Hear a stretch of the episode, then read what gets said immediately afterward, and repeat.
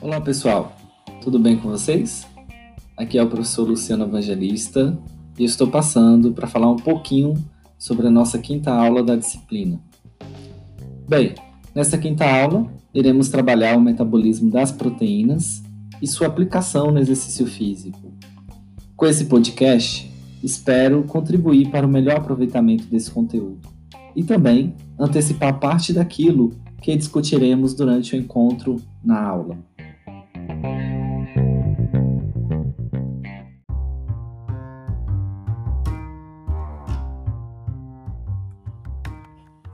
Estruturalmente, as proteínas são semelhantes aos carboidratos e aos lipídios, porque contêm átomos de carbono, hidrogênio e oxigênio. No entanto, diferentemente desses outros macronutrientes, as proteínas são formadas pelos aminoácidos, e cada aminoácido tem na sua estrutura um carbono ligado a um ácido carboxílico de um lado, a um grupamento amino do outro Há uma cadeia lateral R que diferencia todos os aminoácidos entre si e um grupamento de hidrogênio. A junção dos aminoácidos garante a formação de uma proteína.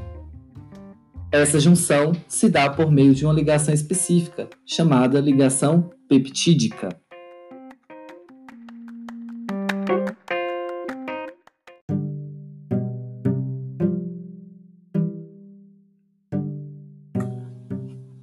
Outra peculiaridade da proteína é a sua origem.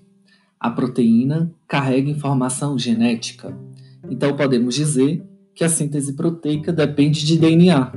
O DNA é inicialmente transcrito em uma molécula de RNA e esse RNA é traduzido especificamente numa proteína, com a junção dos vários aminoácidos que temos.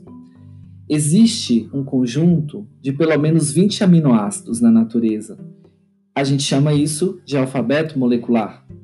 A combinação desses aminoácidos para formar uma proteína garante a estruturação dela e, consequentemente, aos diferentes formatos que as proteínas podem ter.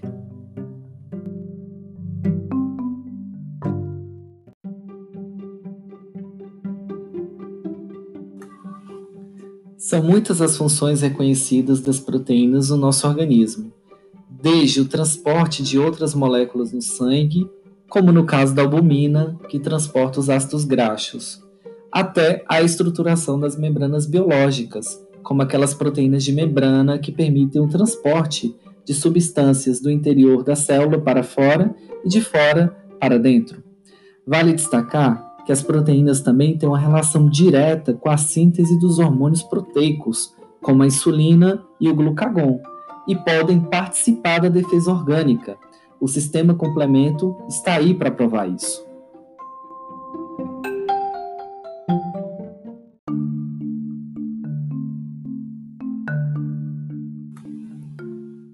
Existem duas formas, basicamente, de adquirirmos a proteína.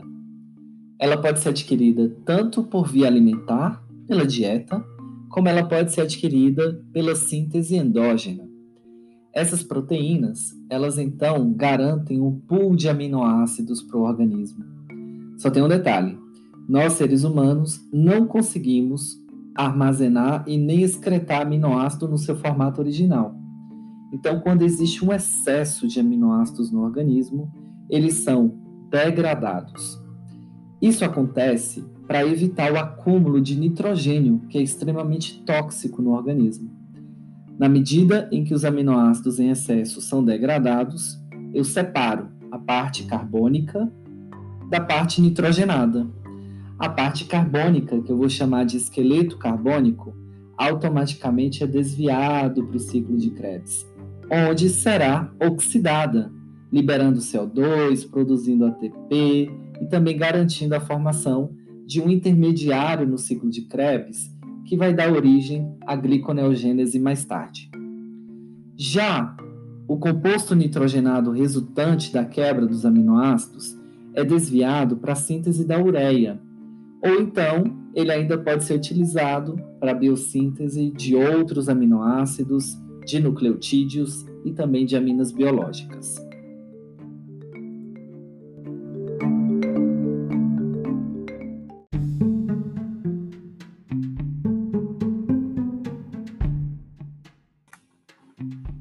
A degradação de aminoácidos nos animais acontece basicamente em três circunstâncias metabólicas. A primeira delas é o turnover proteico, quando a gente faz síntese e degradação normais de proteínas celulares. A segunda circunstância se refere ao excesso de aminoácidos provenientes de uma dieta hiperproteica, por exemplo. E a terceira circunstância tem relação direta com o jejum ou então o diabetes mellitus não controlado.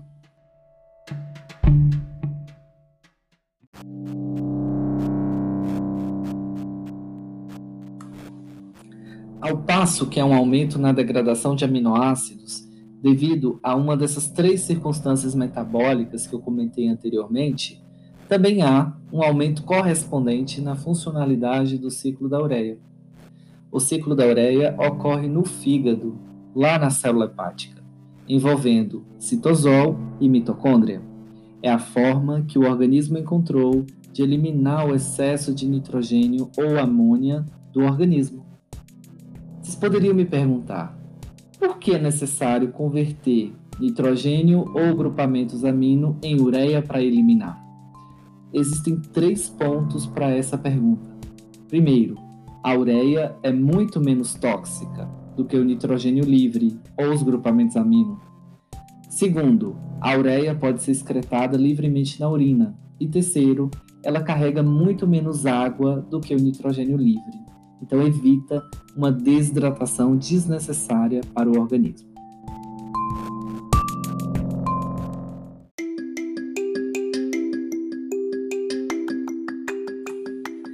Existe uma interconexão entre o ciclo de Krebs e o ciclo da ureia. Para que o ciclo da ureia aconteça, é necessário que o ciclo de Krebs também aconteça. Nós chamamos isso de bicicleta de Krebs. Imaginem uma bicicleta. É como se a roda dianteira fosse o ciclo da ureia e a roda traseira fosse o ciclo de Krebs. Entre um e outro, nós temos os pedais, na medida em que nós pedalamos na bicicleta, nós impulsionamos a roda traseira e essa roda traseira automaticamente dá impulsão para o funcionamento da roda dianteira. Então existe uma interconexão entre as duas rodas para que a bicicleta ande. Isso é muito semelhante ao que acontece com o ciclo de Krebs e o ciclo da ureia. O ciclo de Krebs ele vai doar um dos seus intermediários para que o ciclo da ureia ele funcione adequadamente. Depois que o ciclo da ureia estiver funcionando, será gerado um outro composto e esse composto retorna para o ciclo de Krebs, impulsionando a funcionalidade dele também. Então, os dois se comunicam muito bem.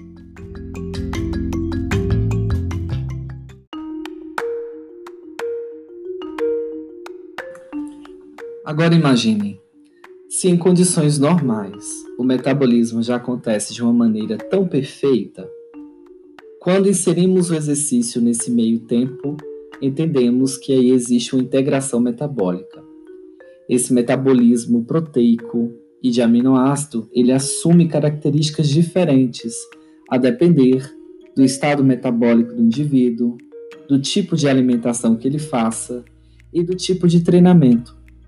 Existem recomendações específicas, tanto para o consumo de proteínas e aminoácidos, quanto para a quantidade dessas proteínas e aminoácidos em relação à modalidade de exercício que iremos executar. Isso será importante de discutir também no momento aula.